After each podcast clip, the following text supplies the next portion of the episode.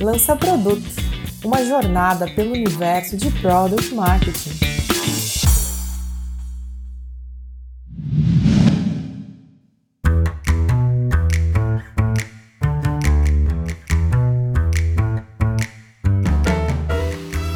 Olá, ouvinte! Eu sou o Lucas e hoje vou ter a honra de ser o anfitrião deste episódio incrível que temos pela frente. Nesse episódio, a gente vai explorar a expectativa versus realidade do mundo de marketing de produto. Quais são aquelas coisas que diferem um pouco da teoria quando a gente tem que executar na prática e por quê? Que projetos, iniciativas ou rotinas que, seja por algum aspecto interno ou externo do ecossistema da empresa, fogem um pouco do que temos nos livros e cursos por aí. E para explorar esse tópico, eu vou conversar com dois cabeças do mundo de marketing e marketing de produto. Irving Prochinal, Senior Manager de Product Marketing na Lynx, responsável por mais de 200 produtos na estrutura corporativa da empresa, e também meu ex-colega de Neogrid, e o Lucas Yokota, CEO da Purple Metrics e líder das áreas de vendas, marketing e customer success. Irving e Lucas, prazer ter vocês aqui com a gente hoje. Fala aí, Lucas, meu xará. Aí até para organizar o papo a gente pode me chamar de Yoko, todo mundo vai reconhecer. Galera, eu, eu me defino como uma pessoa muito curiosa, sou um cara do interior, que agora está em São Paulo. Gosto muito do que a gente está fazendo aqui. Eu parto muito do, do conceito que a gente pode aprender sempre alguma parada nova todo dia. Né? Eu gosto muito daquela frase budista que fala que na mente do aprendiz sempre tem espaço, sempre dá para aprender, né? Então, estou feliz de estar com vocês, já sou ouvinte do podcast também. Então, obrigado pelo convite.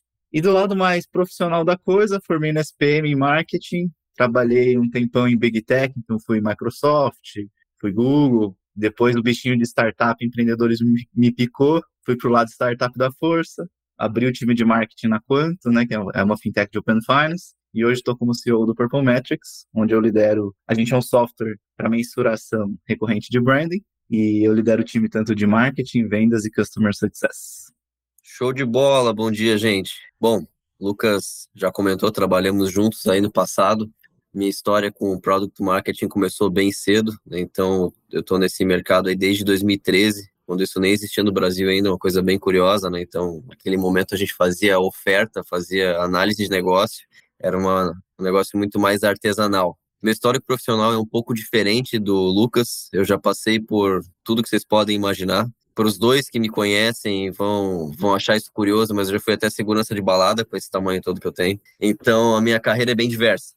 Eu sou autodidata, então eu gosto muito de aprender as coisas na prática e isso diz muito sobre a minha carreira. Né? Então eu fiz vários cursos, aprendi muito aplicando as coisas de verdade e fugindo um pouco da teoria. Então hoje eu sou responsável por essas duzentas e tantas ofertas aí na Lynx, que é a maior fornecedora de software para o varejo da América Latina. Gente, prazerzão ter vocês aqui. Obrigado por toparem participar do podcast. E vamos mergulhar na conversa então. Resgatando o tema, Hoje a gente vai falar sobre teoria e prática em product marketing, né? E em todas as empresas que eu já passei, eu percebi pontos onde a prática difere muito da teoria. Eu não sei se isso foi o caso com vocês também, mas para mim eu percebi isso várias vezes. E foi bastante comum, principalmente em projetos que são muito estratégicos para a empresa, o que é meio incoerente, né? Como o estudo de mercado, inteligência competitiva e posicionamento muitas vezes os motivos que faziam diferir né, da teoria da prática eram um desses três: ou pressão de tempo, e as coisas tinham que ser feitas muito rápido, ou pressão de budget, né, e as coisas tinham que ser feitas com menos recursos do que idealmente elas deveriam ter, ou por conta de uma oportunidade ou ameaça do mercado, o que faz o time ter que replanejar e se virar nos 30 em questão de pouquíssimo tempo, né? Mas ao mesmo tempo eu também vejo que isso difere muito dependendo de onde tu está sentado, se é numa cadeira gerencial ou numa cadeira tática. Como que vocês enxergam essa diferença, né, dessa perspectiva gerencial e tática? Vocês concordam, discordam? Tem algum ponto a agregar nesse sentido em relação a essa dicotomia da teoria e da prática? Bom, gosto muito desse tema de teoria e prática para product marketing. Foi até assim que eu conheci o Irving, né? Eu vi um post dele no LinkedIn e a forma como ele escreveu foi tão vida real que eu falei, não, cara, é isso. A vida real de product marketing é diferente eu faço essa brincadeira porque às vezes a gente vai olhar os materiais, referências, e eu acho que é ótimo você sempre ter um padrão de ouro. Fala, cara, se tudo der certo é assim. Mas aí depois você pega aquilo e traz para sua realidade. Né? Tanto é que eu brinco aqui com o meu time que todos os frameworks eles são úteis até eles se tornarem inúteis. Porque você começa com um framework, aí você bota na sua realidade, você percebe, opa, peraí, esse step tá faltando, isso aqui é diferente. Então, acho que, principalmente quando a gente fala de product marketing, que a gente é muito bom em produtizar teorias, eu acho que primeiro tem um pouco disso, né? De você pegar isso e trazer para sua realidade. E aí, já conectando a parte da pergunta, quando a gente fala do gerencial e da tática, né? E aqui, isso faz parte da minha vivência, tá? Pode ser que existam outras respostas. Mas eu acho que essa dicotomia entre gerência e dia a dia, ela acontece quando a gestão nunca foi o dia a dia. Então, por exemplo, quantas vezes você já recebeu uma demanda sem noção nenhuma, que você fala, não, nossa, como é que eu vou fazer tudo isso em uma semana? Impossível. Às vezes é porque talvez aquela pessoa que está na cadeira de gestor, de gestora, talvez não tem noção realmente do quão complexo ou qual que é o tamanho daquilo. Então eu gosto muito de pessoas que estão nas cadeiras de gestão, mas que já foram do time em algum momento. Então se uma pessoa de vendas está liderando vendas, tem que ter sido vendedor. Essa pessoa vai ser uma gestora melhor. Se a gente se tem alguém liderando product marketing, você já fez product marketing como contribuidor individual, provavelmente vai ser uma pessoa melhor gestora, porque começa a entender melhor a realidade das coisas. E até porque, inclusive, é um cargo um pouco ingrato, assim, você ser o gestor middle manager, né, que a galera fala. Que você toma pressão de cima, toma pressão do lado, toma pressão do time. Então, se essa pessoa não entende muito bem quem está nos outros níveis mais avançados, quem são os pares, e como lidar com tudo isso com o time, aí eu acho que a gente começa a baguncinha de realidade, expectativa e dia a dia, né? Mas aí a gente pode ir discorrendo mais conforme a gente for evoluindo o papo aí. É, isso é muito verdadeiro, Lucas, porque quando a gente vive essa questão do, da gerência média, né? Então você tem diretoria acima de você, você tem pares em outras áreas, você tem um conflito de interesse. Então, os diretores eles estão olhando para a empresa, faturamento de empresa, potencial, exploração de mercado e assim por diante. Então, eles têm uma cabeça olhando risco e retorno. Né? Quando a gente olha para os nossos pares, para as outras áreas, e você fala, ó, tô lançando uma oferta nova, por exemplo. Aí você vai lá no time que faz entregas, fala aí, você vai ter mais um negócio para entregar. Os caras vão dizer, pô, cara, como assim? Eu já tô cheio de trabalho. Aí tu vai lá no suporte, fala aí, você vai ter mais um negócio para sustentar. Os caras falam, meu, mas eu já tenho um monte de chamado para atender. Aí você vai pro seu time e fala, ó, oh, negócio é o seguinte, tem uma oferta aqui para lançar na semana que vem, no mês que vem, sei lá, e os caras já estão cheios de demanda. Então, esse gerenciamento de expectativas entre os stakeholders todos, ele é muito complexo. E aí eu acho que a realidade começa a fugir muito da prática, porque a gente tem métricas diferentes entre os setores nem os setores não são medidos pela mesma coisa, né? Então os incentivos são diferentes, né, Irving? Exatamente. Então você está cobrando, por exemplo, o time de entrega para ter menos backlog de entrega, para ter menos fila de entrega. Você está cobrando o time de suporte para ter menos chamado em aberto ou atender mais rápido. E aí você está cobrando o time comercial para vender mais. Então, para o time comercial vender mais, supostamente, se ele tiver um portfólio maior, ele tem maior potencial. Para o time de ofertas, de product marketing, enfim, se você lança mais coisas, você tem uma capacidade de mostrar mais retorno para a empresa. Então, são áreas com objetivos antagônicos. E esses objetivos antagônicos, eles fazem a operação ficar muito mais difícil de gerenciar. E aí a gente começa a ter todos esses problemas que o é, Lucas colocou, né? Então, a gente tem um processo muito curto, quando ele deveria ser mais longo, a gente tem um produto com pressão de colocar coisa rápida no mercado, porque eles são pressionados para fazer outra coisa em seguida. E a gente tem outras áreas de apoio que acabam sendo detratoras porque têm objetivos diferentes. Então, a, realidade para mim ela é essa. E a teoria, quando a gente olha, ah, o produto tem que nascer junto com a oferta, etc., é difícil de ser aplicado. Até plugando aqui, o que eu estava pensando, é, e até lembrando tanto da época que eu estava no Google e atendia uma série de empresas, quanto depois quando eu tive que sentar nessa cadeira de gerente do meio, né? Cara, eu, eu percebi que é essa galera que faz a empresa acontecer. Então, assim, quando eu tinha no cliente, a gente chamava de B-level, né? Que é o, o do meio, né? Então, se esse cara, essa pessoa fosse muito boa, tudo acontecia naquela conta, naquele cliente. Quando essa pessoa não conseguia dar sequência, alinhar as pessoas internamente, as coisas não saíam. E eu senti isso na prática também quando eu era gerente. Então, para a gente também não ficar só né, cantando a bola dos problemas, para mim, a resposta é: bons gerentes nessa camada é o que fazem isso resolver. Porque o que, que você vai ter que fazer? Você vai ter que falar com a pessoa de cima, fala, puta, legal, baita insight, mas isso não é factível, ou é factível dessa forma. Você vai ter que sentar com seus pares e falar assim, cara, cada um tem um OKR diferente, a gente deveria estar com o mesmo. A manifestação desse OKR é diferente na minha área, mas é assim na sua. Vamos compartilhar esse OKR? E aí já plugando, né? Product Marketing é uma área com muita intersecção. Então, fazer esse, esse jogo, assim, né, esse alinhamento, né, esse trampo colaborativo com as outras áreas, é o que eu vi ajudar a resolver um pouco dessa baguncinha. Mas, assim, não estou falando que é fácil, eu acho que é um, uma coisa, assim, que a gente tem que refinar sempre. Isso é verdade, Yoko, porque, assim, quando a gente tem bons gestores na camada intermediária, a gente tem uma boa tradução do que a empresa quer fazer na camada estratégica para descer para a camada operacional. Então, a tática é super importante. E até um ponto que eu sempre coloco para os meus times, que é estudem gerenciamento de projetos, no que vocês puderem, porque os gerentes de projetos eles são muito bons nisso. Então, se a nossa camada conseguir ter uma interlocução boa com os demais, a gente consegue destravar várias coisas e consegue ganhar mais prazo, negociar melhor. Então, é uma característica pouco explorada dentro do nosso setor. Todo mundo fala muito em ah, inovação, empreendedorismo, em marketing, etc.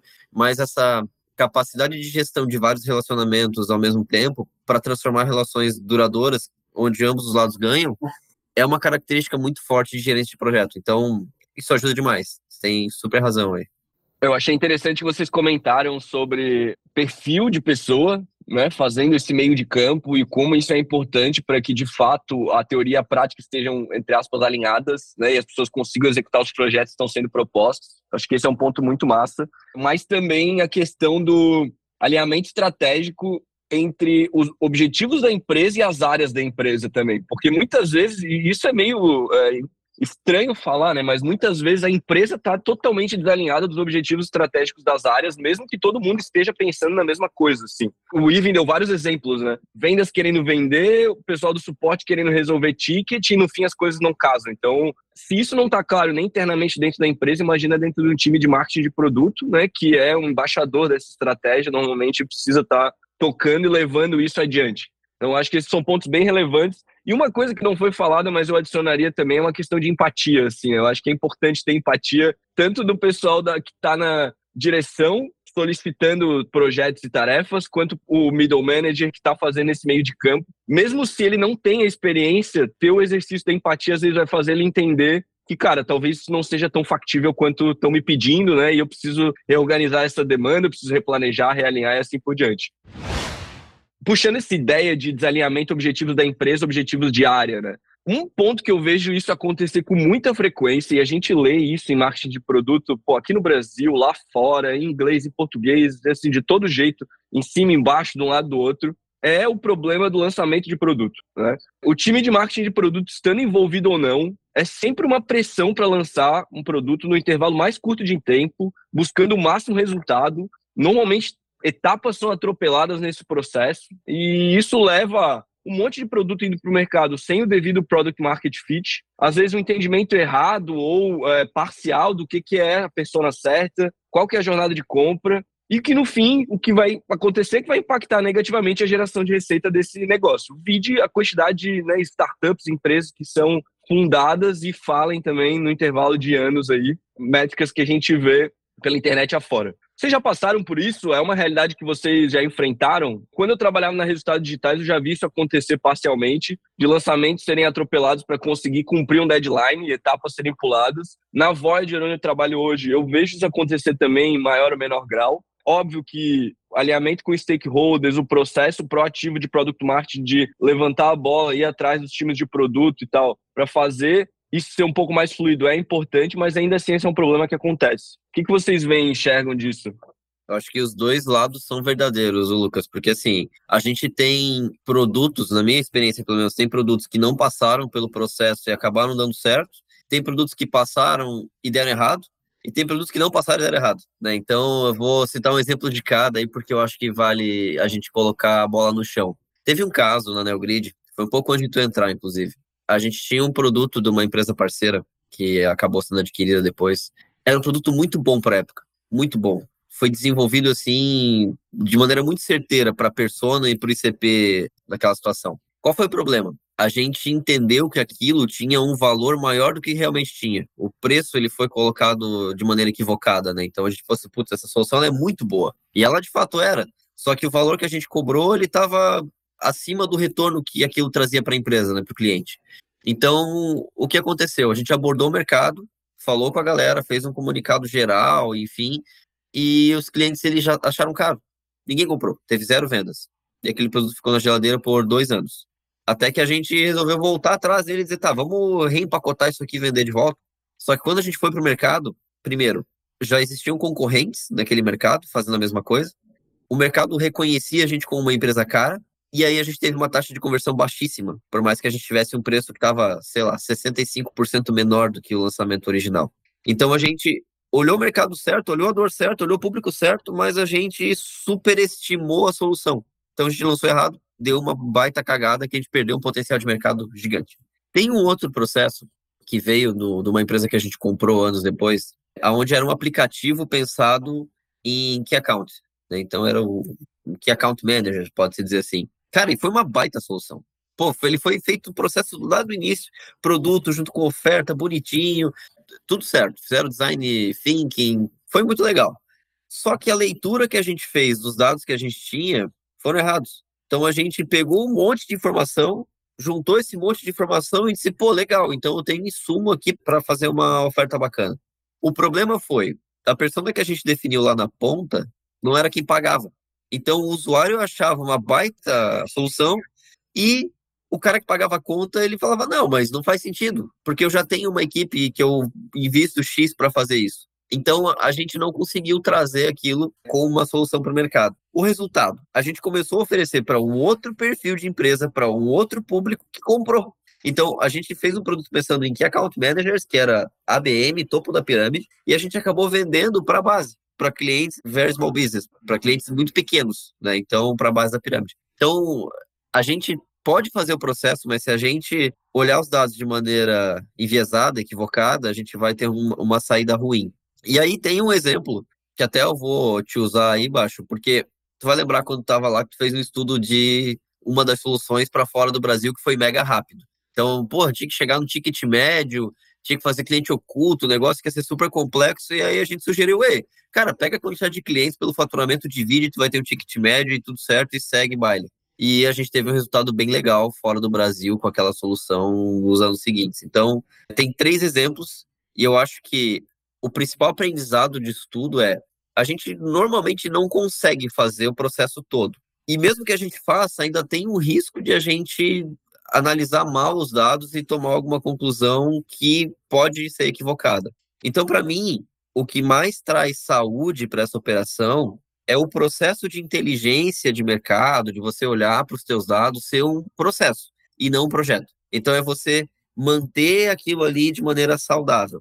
E tem uma citação que eu gosto bastante, que é do Clayton Christensen. Esse cara, ele escreveu um livro que chama O Dilema do Inovador. Vale muito a pena ler esse livro, tá? Ele fala que as empresas, elas não vêm à falência ou elas não perdem dinheiro significativamente falando se elas fazem coisas erradas.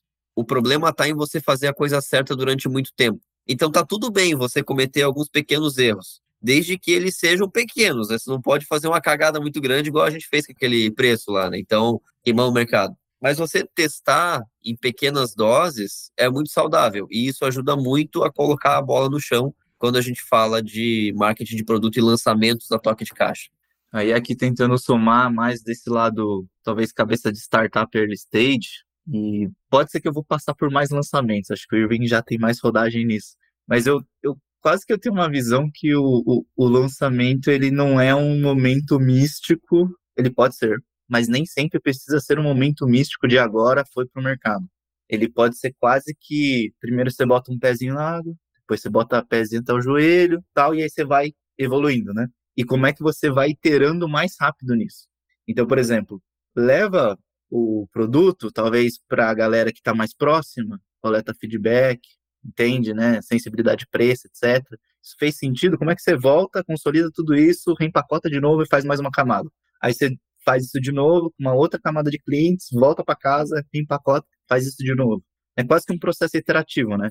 A gente brinca aqui no, no Purple que brand book não deveria ser um PDF, porque seria um PDF ele é estático, né? E a marca não é uma coisa estática. Da mesma forma que às vezes tem empresa que fala, né, pô, cultura não é uma coisa estática, você não pinta na parede, porque uma hora ela vai mudar, né? Então, tem que ter essa agilidade para mudar. Então, na minha cabeça, o, o, o lançamento ou levar um produto para o mercado, ele é quase que um processo iterativo, porque você vai conforme você vai levando para o mercado, coletando feedback, você vai ter que lapidar essa oferta, você vai ter que lapidar essa, a forma como você está levando mensagem, a forma como você está criando comparações, né? Eventualmente surgem outros competidores e aí você tem que mudar, né?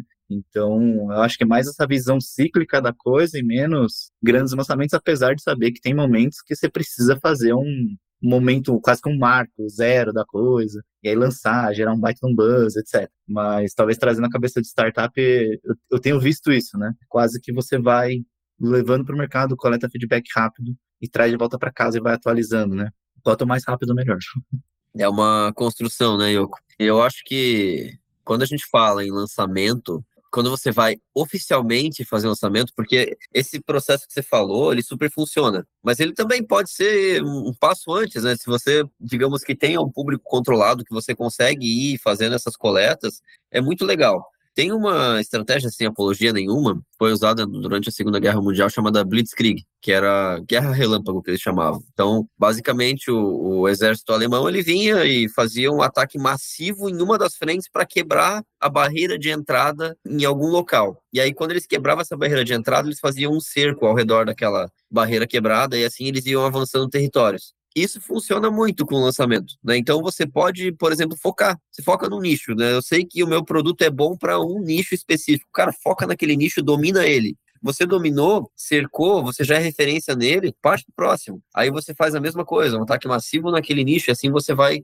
crescendo o seu produto, né? Então tu pode ter um lançamento menor, né? Tu não precisa fazer, meu, vou lançar para todo mundo, o Brasil inteiro, fazer show da Anitta e coisa nada. Não, você pode ir aos poucos e aos pedaços. Eu acho que esse é um mito muito importante de ser quebrado. Cara, eu gosto muito dessa ideia de ir aos poucos e, e do pé na água, né? Pouco a pouco tu ir testando, trazendo inteligência, insights de volta, reorienta a estratégia e vai de novo, né? Eu vejo que esse é um jeito muito bom de conseguir dosar expectativa versus realidade quando a gente recebe umas demandas meio malucas assim e, e poder de fato trazer uma sugestão de volta que seja estratégica, que seja inteligente, né? De falar assim, cara, eu não consigo fazer isso, mas eu consigo com um pouquinho mais de tempo, né? E de uma forma um pouco mais cadenciada fazer dessa forma aqui que também vai gerar resultado, também vai trazer inteligência para dentro de casa. Eu acho isso muito massa e, e também o que o Ivan comentou do processo versus projeto. Cara, eu acho que essa frase é matadora assim sei lá, mais da metade do que a gente faz em product marketing é processo e não é projeto. Né? Uma coisa ou outra eu diria que seria projeto de fato. Assim, muitas das coisas tu tem que estar tá toda hora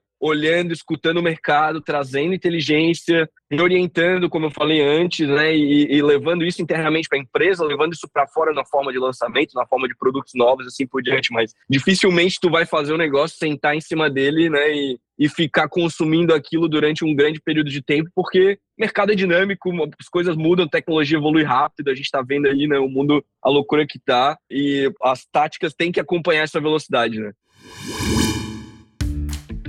prepare-se para o mergulho em produtos digitais da PM3.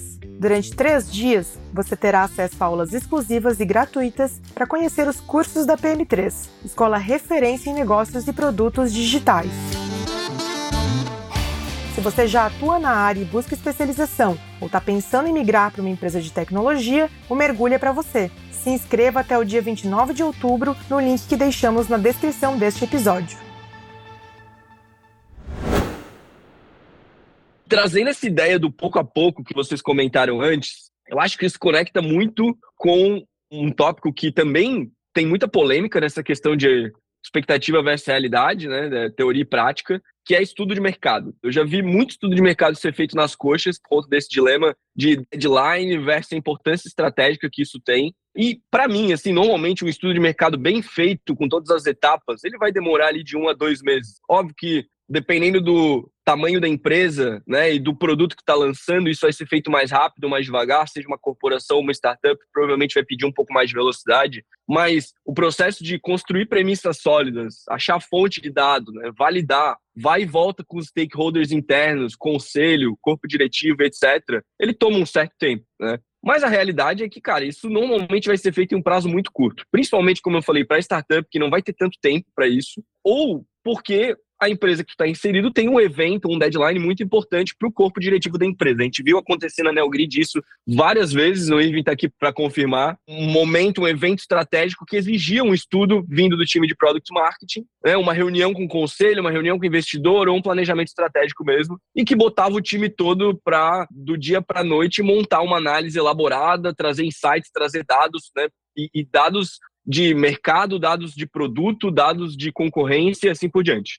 Então, com base nisso, né, e na visão de vocês, com base na experiência que vocês já viram, como garantir a qualidade dessa análise né, e a qualidade dos dados, trazendo insights relevantes, mesmo quando o time está correndo contra o tempo, que é a realidade de muitas empresas aí, deadlines apertados e o pessoal tendo que se virar nos 30 em pouco tempo para entregar algo que de fato gera relevância. Esse ponto, Lucas, eu acho que ele tem relação com a saúde da operação de marketing de produto. Porque é natural que em estruturas mais novas a gente esteja mais apagando fogo do que sendo proativo. Né? Então, até que você consiga colocar isso de maneira sedimentada na empresa, criar uma cultura de uso de dados, etc., demora. Então, não dá para a gente dizer para a galera toda que está ouvindo aí, pô, faz isso e é fácil. Não é. Lá na NeoGrid, a gente só conseguiu botar isso em prática, né, de fazer estudos rápidos, que a gente gastou um ano e alguma coisa preparando a nossa base de potencial de mercado. E essa base de potencial de mercado é o que dava 80, 90% dos insumos que a gente tinha para essas reuniões que né, a gente tinha uma semana, duas de prazo aí para poder entregar alguma visão. Então, se alguém falar, pô, eu vou fazer um estudo de mercado do zero em duas semanas, eu vou dizer, meu, impossível, não vai ter qualidade, você não vai conseguir entregar uma coisa boa. Mas você precisa, ao longo do tempo, né, ao longo da tua evolução como área de product marketing, criar uma base de potencial, uma base de mercado que vai te dizer, tá, qual é o meu potencial imediato, potencial futuro, potencial inexplorado, e é automaticamente isso vai te dando insumos, porque com o passar do tempo, você vai olhando, é, beleza, qual que é o meu mercado, tá? Qual que é o meu market share nesse mercado, a minha penetração nesse mercado? Quem são os concorrentes que também têm uma penetração nesse mercado? Então, quando te pedirem o estudo de concorrente, você já vai saber para onde correr. No mínimo, você já vai ter alguma informação que vai te dar sustentação para criar alguma coisa. Então, reforçando que a maior parte das atividades da nossa área são um processo de construção e não um projeto que é pedido né, do dia para noite. As demandas emergenciais elas vão acontecer e a gente não tem como eliminar isso da, da nossa equação do jogo. Mas o, o quanto mais a gente conseguir ter uma base que nos sustenta para tomar decisão, melhor vai ser a nossa vida, a nossa saúde olhando para a área. E aí é um ponto, né? A gente tem que sustentar os dados, ser carinhoso com eles, porque senão eles não vão ser nossos aliados, né? A gente vai sempre ter uma perna fraca ali quando a gente precisa tomar alguma decisão. E daí olhando para finalizar essa fala, né? O fluxo de marketing de produtos sempre começa em dados. A gente escuta pouco isso até, né? Quando a gente olha para os cursos, todo mundo fala de sales enablement, fala de go-to-market, fala de, enfim, de uma série de coisas, mas ninguém fala de dados. E dados é a premissa básica do nosso setor, tudo sai dali. Então você tem um dado que vai te gerar uma estratégia, essa estratégia vai te gerar uma execução, que vai te gerar um resultado, que vira dado de novo. Então ele volta lá para o início, né, porque ele é mensurado e essa máquina começa a, rodar. Eu vou trazer uma visão talvez a mais prática possível quando falo de inteligência de mercado, mas também com base na minha vivência. Eu acho que ela vai ter utilidades diferentes dependendo de quem for o decisor da situação. Então, sendo super prático, pô, você precisa de um lado de inteligência de mercado para ver se você está viajando. Ah, eu acho que seres humanos gastam 200 reais em McDonald's por semana. Cara, eu acho uma viagem. né? Tem coisas que você olha e fala, não, tá, eu acho que é uma viagem. Mas tem gente que não, tenho certeza. Não, aí você vai pegar o dado e fala, não, isso é uma viagem. Então, às vezes, você vai precisar de um dado para mostrar que aquilo era uma abstração da mente de alguém. E tem vezes que, pô, fica imaginando, né? Não, tava no Google e tal, e algumas coisas demoravam um pouco para sair. Mais rápido que outras techs, mas demorava um pouco. Eu falo, cara, é uma decisão de bilhões. É, não é brincadeira o negócio, né? Então, então, tudo bem, aí você vai estudar melhor, vai pegar mais múltiplos fatores, vai ter N consultores, vai ter uma consultoria interna, vai ter consultoria externa, você vai ter os caras mais experts do mundo estudando para ver se você muda os ads da primeira linha para lateral ou vice-versa, porque são bilhões de dólares, você está falando, né, de um, uma decisão que tem um impacto gigantesco. Então, quando fala de dados, eu acho que depende muito do, de quem está decidindo e qual que é o tamanho do risco que você está passando, né? Porque na prática, eu, aí agora falando mais de startup e early stage, de vida real, você testando seu produto. Provavelmente seu estudo vai estar errado. Muito provavelmente seu estudo vai estar errado. Porque aí você fala, não, porque seguindo todas essas premissas aqui, o meu TAM é esse. Aí você leva, achando que aquela era a persona, e você fala, putz, não é, é outro. Então você volta para casa rápido e atualiza e tal. Então acho que se for uma visão mais de preciso estudar para não errar, ou preciso estudar para reduzir risco, é um, um olhar. Se for um olhar de, cara, preciso testar no mercado, eu diria que, cara, você tem que fazer a inteligência de mercado mínima para entender se você está pegando um mercado de 1 milhão, 100 milhões, 1 bilhão de dólares, né, qual é a altitude disso e quando que isso acontece no tempo, mas as respostas reais eu acho que elas vão acontecendo conforme você vai iterando com o mercado. Então você descobre num pitch comercial que você está sendo comparado com XYZ players. Você fala assim, nossa, mas esse cara nem apareceu na minha busca do Google, que eu estava né, tentando achar os concorrentes. Pô, o que, que é mais válido? que você buscou ou que o seu comprador falou que está te comparando com, né? Quando o cara fala, não, mas meu budget para essa linha de contratação é tal, não é tanto. Eu, nossa, então recalcula tudo, né? Então, eu diria que tem um misto dessas duas coisas. E aí, mundo startup, eu diria que é isso. Tem que ter um mínimo para entender se não está viajando. Joga pro mercado, volta e vai iterando. Uma hora você vai falar assim, não, agora estou sentindo um cheiro. É mais para esquerda, não tanto para direita, é mais para cá, mais esse público. E aí você vai refinando. Aí, com o tempo, chega uma hora que você fala, putz, agora putz, peguei, ó, é mais perto desse tamanho, quase que você vai aumentando, eu acho que a sua probabilidade, entre aspas, de acertar, né, mas iterando com a realidade, eu acho que é aí que você vai pegando os insights reais. É verdade, o, o Yoko, porque você tem que ver o que vale a pena ser medido. Se o risco é muito pequeno, não vale a pena. O esforço não, não compensa o investimento, sabe? Então tem esse lado de fato. E tem a questão do conhecimento empírico, né? Cara, no caso de pouco risco, fala com o vendedor, fala com o mercado, vai no cliente, escuta o que o cara tem para te dizer, você já vai pegar uma amostra. Então, é, dá para simplificar demais esse processo aí quando a gente tem um pequeno risco ou um pequeno investimento envolvido. Então, super, super certeiro o teu comentário. É, e aqui é quase que um chamado que eu tento fazer, porque tem muita gente de marketing que vai para marketing porque tem uma cabeça estratégica muito boa, o que é ótimo. Mas normalmente quem tem uma cabeça muito estratégica é, perde o tato da realidade. E aí você vê PPTs lindos, planos lindos, mas que quem tem um pezinho na realidade sabe que vai dar play e não vai ser aquilo. então, acho que, sabe, você um pouquinho de cada, um pouquinho de cabeça estratégica, dados, etc., mas joga na realidade para ver se é isso mesmo. E aí, assim, deve ter alguns empreendedores que estão ouvindo a gente, mas é sempre assim. Você tem uma ideia na cabeça, você joga para o cliente, ele faz outra coisa. Você lança um produto, ele começa a fazer uma gambiarra. Cara, é ali. É ali. Se o cara começou a fazer gambiarra com o seu produto, é para aquilo que serve, não porque você pensou. Cria feature, lança feature com base na gambiarra, porque é ali que está o insight, né?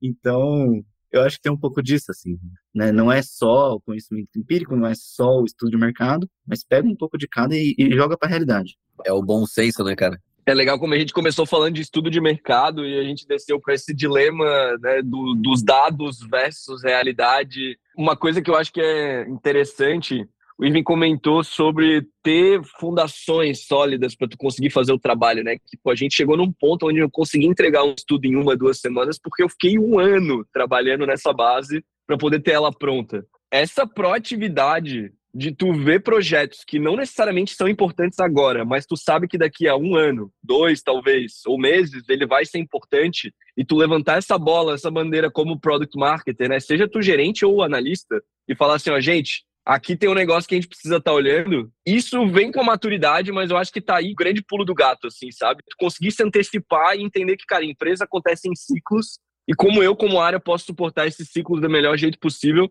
sabendo como que a minha realidade hoje, né? Sabendo o que eu tenho de recurso hoje, o que eu tenho de pessoas, de ferramentas, como que eu posso me preparar para o que vai vir no futuro, né? Acho que esse é um ponto interessante. Outro ponto que foi falado também, no próprio estudo de mercado há já um dilema entre teoria e prática, né? Porque muitas vezes o que tu está estudando no estudo pode ser que tu vá para a realidade não é aquilo que tu estava vendo mesmo. Então, a realidade é que a gente está vivendo no mundo de incerteza, né? Tudo que a gente está falando aqui parece que a gente está vivendo no mundo de certeza. Tem jeitos qualitativos e quantitativos de ajudar a direcionar melhor, mas nada mais importante do que estar tá lá escutando o cliente, trazendo isso como inteligência para dentro de casa. Eu acho que o bottom line é esse, assim, né? Tu pode fazer isso tudo que tu quiser, mas ver o cara usando teu produto, escutar ele falando do teu produto, como que ele compara, como, né, quais as features que ele gosta, não gosta, etc, como que isso gera valor, e trazer isso como inteligência pelo que eu tô entendendo, no bottom line é o mais importante. Cara, ótimo ponto. E sei que isso também é um dilema da disciplina, mas eu acho que boas pessoas de product marketing são as que conseguem equalizar duas camadas. Uma, execução do dia a dia,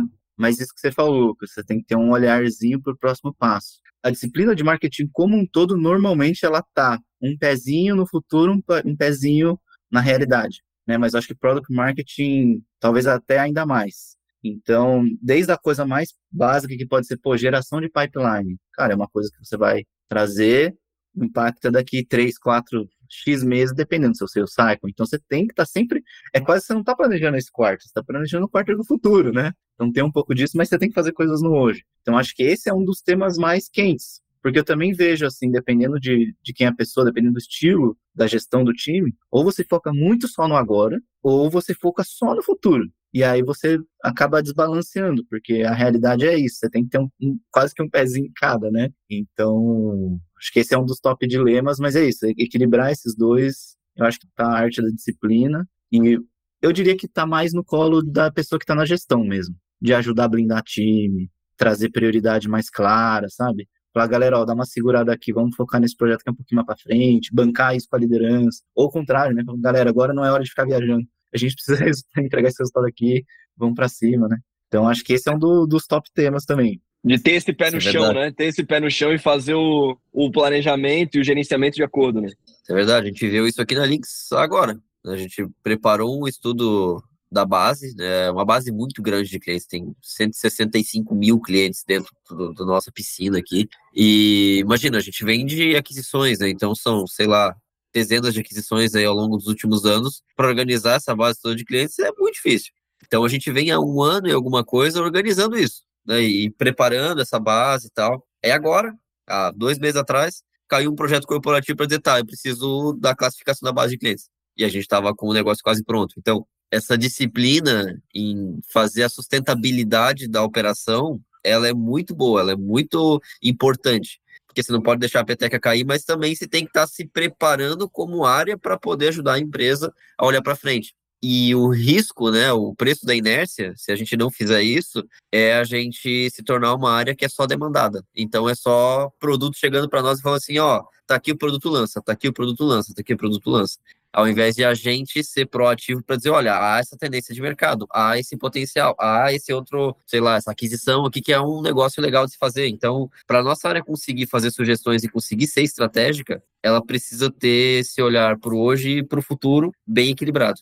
Cara, muito interessante esse ponto do olhar para hoje, olhar para o futuro. Eu vejo que hoje, trabalhando como head de marketing, né, não só tocando em marketing de produto, é, isso é mais verdade do que nunca. E eu acho que principalmente numa startup que o recurso é ainda mais limitado, né? Ter que estar tá administrando essa peteca assim, é um negócio complicado. Mas é o, como o Lucas falou, acho que é o tópico quente, né?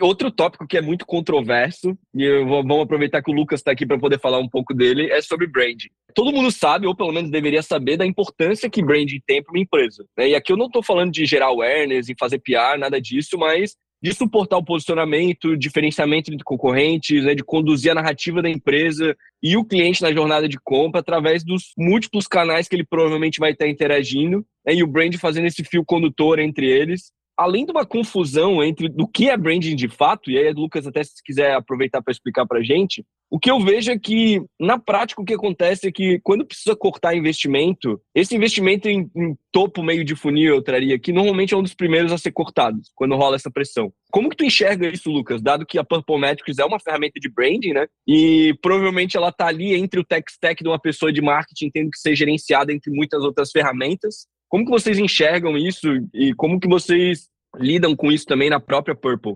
Boa, eu acho que branding, assim como vários outros nomes que nós marqueteiros gostamos de dar múltiplas definições, eu diria que assim, eu vou trazer a minha visão, tá?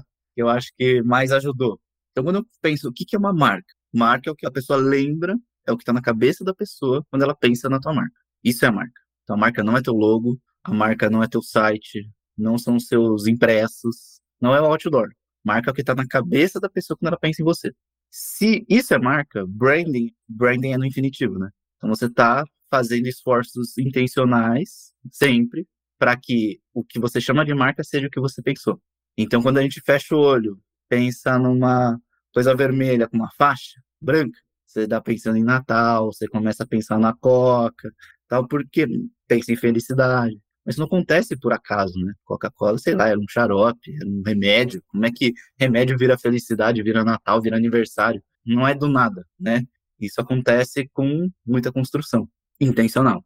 Então, eu acho que vale começar daí. Quando eu penso nessas definições, eu acho que são as que mais ajudam. E ainda para o dilema, eu acho que o dilema acontece quando a gente acha que branding é topo de funil, ou é apenas topo de funil. Porque, vou trazer um exemplo, assim, alguém já viu algum anúncio de performance que ele destrói a marca. Você olha ali, ou ele está mal feito, ou ele não passa a percepção que deveria passar daquela marca. Às vezes você olha e você fala, nem sei de que marca que é. Ou seja, você está fazendo uma peça, entre aspas, de performance, que está contribuindo para a sua marca negativamente. Mas você está fazendo branding negativamente. Então. Bom ponto. É... Mesmo no fundo de funil, né? Mesmo no fundo de funil, exatamente. Vamos pensar outro exemplo aqui. Uma marca que só dá desconto e cupom. Essa é a relação que você quer ter com o seu cliente? Desconto, cupom? Tá bom. Se você fizer mais disso, quando a pessoa fechar o olho e pensar na tua marca, vai pensar em desconto, cupom. Qual que é o diferencial competitivo aí? Qual que é a lembrança que você está gerando aí? Qual que é a barreira de troca que você está gerando aí? Nenhum desconto cupom qualquer um faz. Então, acho que o primeiro do, dos mitos que ajuda a resolver é não é um olhar de funil, não é um olhar de mídia, é um olhar de posicionamento. E aqui, para mim, é onde está a sinergia e é onde está o coração do marketing. Porque tanto product marketing quanto brand marketing bebem de posicionamento. E é aí que a gente consegue ter um olhar mais intencional, tanto para a forma como você leva o produto para o mercado, quanto a forma como você vai levar a sua marca para o mercado, né? Muitas das vezes, principalmente quando você está no começo, essas, é, essas, duas coisas são quase a mesma coisa, né? Então, eu começaria daí para a gente aquecer. Vamos ver até onde a gente vai. É muito legal isso aí, Oco, porque eu tô usando aquele gráfico que a Guta postou no LinkedIn dela, não lembro o nome do autor, mas tô usando em tudo, tá? Porque é muito verdadeiro. Quando você começa a investir mais na tua marca com consistência, e não quer dizer investir dinheiro, né? Quer dizer investir em posicionamento. Tu tem um posicionamento consistente, que vai te ajudar a vender teu produto, que vai passar uma mensagem adequada do que você faz, ao longo do tempo, o teu investimento em marketing, performance, enfim, ele fica mais leve, porque tua marca vai ficando mais conhecida. As pessoas vinculam alguma coisa, alguma imagem, né, à tua marca. Então, a criação disso é super importante. E aí também, fazendo link com o marketing de produto, a criação de produtos que estão atrelados à característica da tua marca são importantes. Imagina que você tem uma marca de produtos econômicos, né, que é um produto, sei lá, seja software, mas é um software barato tem vários exemplos no mercado aí. Pegar o mais tradicional, conta azul. Tá, eu quero um RP barato, vou na conta azul, vou na, sei lá, Omie, né, um RP super barato. Se esses caras começam a se posicionar como, olha, agora eu também atendo empresa grande, eu tenho RP Enterprise, meio que deturpa a marca deles. Porque daí o cara grande não vai conseguir enxergar valor naquilo, porque ele vai dizer, meu, esse cara é muito pequeno. E o cara pequeno vai começar a olhar para a marca e vai dizer, meu, tá ficando muito caro. Então você não atende nenhum nem outro. Né? Então, a gente ter essa coerência quando a gente cria produtos é super importante para manter a consistência do branding dentro da marca, né, dentro da empresa, para que essa marca possa ter um crescimento saudável e, consequentemente, reduzir nosso CAC, reduzir a nossa dificuldade de penetração em mercados aí. Cara, eu colocaria assim, em cima do tópico que o Lucas trouxe de que branding não é funil. Eu acho, achei muito boa essa frase também, porque das experiências que eu já tive, esse conhecimento ele ainda não está difundido, assim, né? É, na cabeça da galera ainda é muito aquela coisa do marketing institucional, assim, de falar da marca, né? Falar da empresa. E isso gera um entendimento não só errado do que é o negócio, mas gera o que eu falei antes, né? De ter que ser cortado, por exemplo, ou de não ser priorizado frente a outras estratégias, outras iniciativas do negócio que talvez gerariam um impacto mais imediato, vamos pensar assim, né? Então, acho que, primeiro, entender o que é, né? Como o Lucas trouxe aqui, entender o conceito, entender a importância disso e como que isso está dentro da estrutura do marketing e levar isso para cima, né? Para os gestores, para os diretores, para o corpo diretivo, explicar isso, eu acho que é muito importante, né? E de fato trazer esse lado ruim também do, do que, que, pode acontecer caso a gente não acerte isso, esse tópico de brand do jeito que tem que ser acertado, sabe? Eu acho que só assim para poder dar a importância estratégica que o negócio tem que ter mesmo, porque senão senão é muito aquele negócio, ah, cara, corta aí que isso aqui não, não tá gerando venda, né? Uma falta de entendimento, ou um entendimento um pouco pobre do que é de fato a disciplina e o que no fim só vai impactar a marca negativamente, assim, né? Eu já vi isso acontecer outras vezes e eu acho que, de novo, o papel do, do product marketer de advogado desses conceitos e pô, de levar, explicar, mostrar para a empresa, mostrar para o corpo diretivo, de realmente ensinar para as pessoas o que, que é, ele não pode ser ignorado desse processo e eu acho que de tudo que a gente vem falando aqui, né? Tipo, seja estudo de mercado, seja lançamento de produto, o cara proativamente vir e falar o que são essas coisas e como elas devem acontecer no mundo ideal, mesmo que na prática não vai ser o que vai acontecer, faz parte do processo de doutrinação de product marketing ali dentro da empresa, né? E levar realmente esses conceitos adiante. Então, massa que vocês comentaram comentaram sobre isso. Eu concordo contigo, tá, Lucas? Eu quis ser polêmico propositalmente nessa pergunta para ver o que, que tu tinha para dizer, mas eu vejo também essa importância de branding e que, de fato, a galera não tem um entendimento muito bom ainda do que, que é. Vou trazer só um exemplo prático para a galera entender, porque eu acho que eu fiquei muito na teoria. Vou trazer um exemplo de um cliente que eu trabalhei na minha época do Google, na época que bombou infinitas fintechs. A gente tinha um player de investimentos e a galera conseguia muito download, mas a galera não investia grana. E a gente ficou pensando, né? Pô, o que, que, será que tá acontecendo? Aí o que a gente fez? A gente falou, cara, vamos pegar a galera de CS, a galera que tá respondendo os tickets, pede para perguntar, por que, que o cara não tá colocando grana? Aí vinha coisa tipo, pô, mas eu não sei se posso confiar, né? Não sei se se eu mandar meu dinheiro não vai sumir. Aí começavam a vir coisas relacionadas à confiança. Ou seja, você pega e fala, tá, performance está gerando download. Nessa primeira ação, que tem pouco risco atrelado, a pessoa topa. Mas transferir grana é um risco maior tem um issue de confiança. Então, o que, que a gente fez? A gente começou a fazer criativos, entre aspas, de performance, exclusivo para o grupo que fez download e não depositou. E como é que eram os criativos? Era o founder falando num evento, ele passando a visão dele. Um investidor que falou, um investidor que entrou mesmo né, nessa startup, falou: por que, que eu investi 100 milhões de reais nessa startup? Por que, que eu acredito nisso? Várias aparições na mídia. E aí o que acontece? A galera começa a depositar grana. Porque era um problema de percepção da marca. Não era um problema de, entre aspas, performance. Então, por isso que eu gosto de ser, cara, tira da cabeça o que é brand, o que é performance pela ótica da mídia. Pensa o que, que você precisa mover na cabeça do teu consumidor. E usa as ferramentas de performance para entregar a mensagem que você precisa e mover o que você precisa. Então, quando você tira essa, esse papo da conversa, você consegue fazer ações que são mais realmente pró-negócio, que realmente vão gerar o resultado que você precisa, né? Então, tentando ilustrar o que, que significa isso. Né? A gente entendeu o que estava na cabeça das pessoas e a gente tentou mexer isso com mensagem usando ferramentas de performance. Né? Então, esse é um case que eu guardo para sempre. E é muito bom porque a gente traz o objetivo do marketing, né? No final das contas, a gente está fazendo marketing por quê? Independente se é product marketing, se é branding, enfim. Porque a gente quer vender mais. No final do dia é isso. No, no, no horizonte final de marketing é trazer mais venda. Então, quando você tem esse objetivo, esse drive, esse OKR, enfim, toda a tua estratégia fica baseada nisso. Então, o que, que se vai ativar na cabeça da pessoa para que ela invista mais, compre mais, faça mais download, enfim. Né? Eu estou tratando venda aqui como o ativo, mas pode ter N saídas. Então, eu sempre tratei marketing dessa forma e sempre olhei para tudo que a gente fazia pensando em, tá, isso vai aumentar a venda ou não vai aumentar a venda no final do dia, né? Eu vou ajudar a empresa a vender mais, ter mais sucesso. E eu acho que esse drive é importante quando a gente coloca a nossa operação para rodar, né?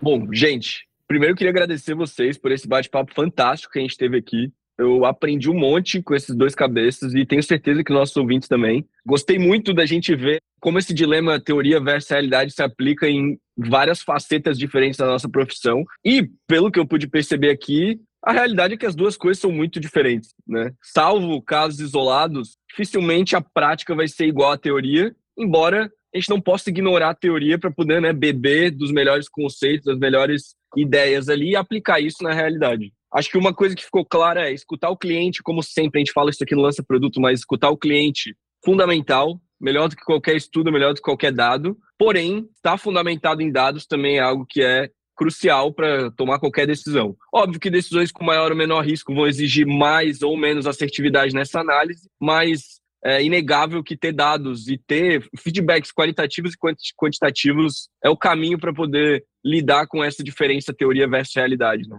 Outro ponto também acho que é importante lembrar, essa questão do gerenciamento do middleman ou middlewoman ali, fazendo esse meio de campo entre a direção e entendendo o que a direção está pedindo e trazendo a realidade para ela, né? Falando, ó, isso aqui é possível, isso aqui não é possível, mas ao mesmo tempo também fazendo o processo né, da linha da gerência para baixo com seus liderados, entendendo o que está acontecendo ali, mas dando a visão e fundamentando as bases, eu acho, para que quando demandas vierem, né, essas bases estejam sólidas, estejam criadas e, e o pessoal não esteja correndo atrás do próprio rabo. Um exemplo disso é estudo de mercado, como o Evin falou, de ter esse trabalho bem feito com antecedência, né, para que quando vem uma solicitação do corpo diretivo da empresa, tu tenha isso na mão. Esse pensamento do futuro versus presente, que a gente sabe que é importante aqui no marketing, né? Nossa, muito massa o papo, gente. E antes de vocês se despedirem, eu queria que vocês compartilhassem algum conteúdo interessante ali, seja um site, um blog, algum podcast ou newsletter, para ajudar os nossos ouvintes aí nessa jornada do mundo de marketing de produto.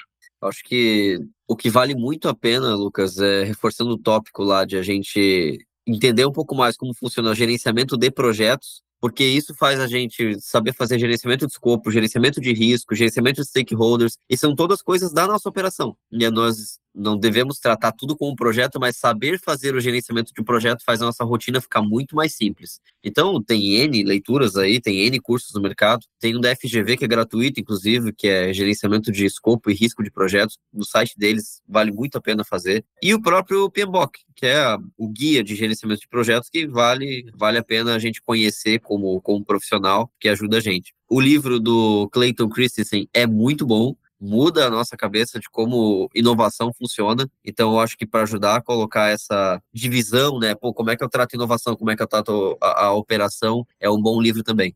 Como Product Marketing é uma disciplina que tem muita intersecção, às vezes é vendas, às vezes é Customer Success, é produto, etc. Eu gosto muito do podcast do Lene, que é um ex-Airbnb, que entrevista uma galera muito fera lá do mercado americano.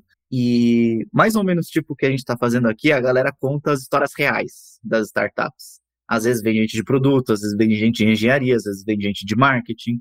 Então, para mim, eu, eu, adoro aquele podcast porque amplia a cabeça, você começa a pegar perspectivas diferentes e, eventualmente, seja para pensar no teu próprio negócio, mas para empatizar com as outras áreas, né? Às vezes um cara de produto fala algumas coisas, eu nossa, não tinha ideia que alguém de produto pensava dessa forma. Então, quando você tiver que interagir com alguém, pô, será que é um pouquinho mais parecido com aquilo? Né? Então, eu adoro. E, assim, uns convidados muito bons. E o Lenny é um baita de um host, então quem quiser, eu recomendo muito esse podcast. Tá sendo meu top 1 aí, toda semana eu ouço. Gente, novamente, muito obrigado pela participação de vocês. Espero que você, ouvinte que está escutando, tenha curtido esse episódio. Se estiver ouvindo pelo Spotify, vou pedir para você avaliar o podcast e não esquecer de seguir a gente pelo LinkedIn. Se tiver alguma sugestão ou crítica, a gente mudou o nosso e-mail para contato@lancaproduto.com.br, sem o cedilha, ok? contato@lancaproduto.com.br. Até mais e um grande abraço, gente. Obrigado.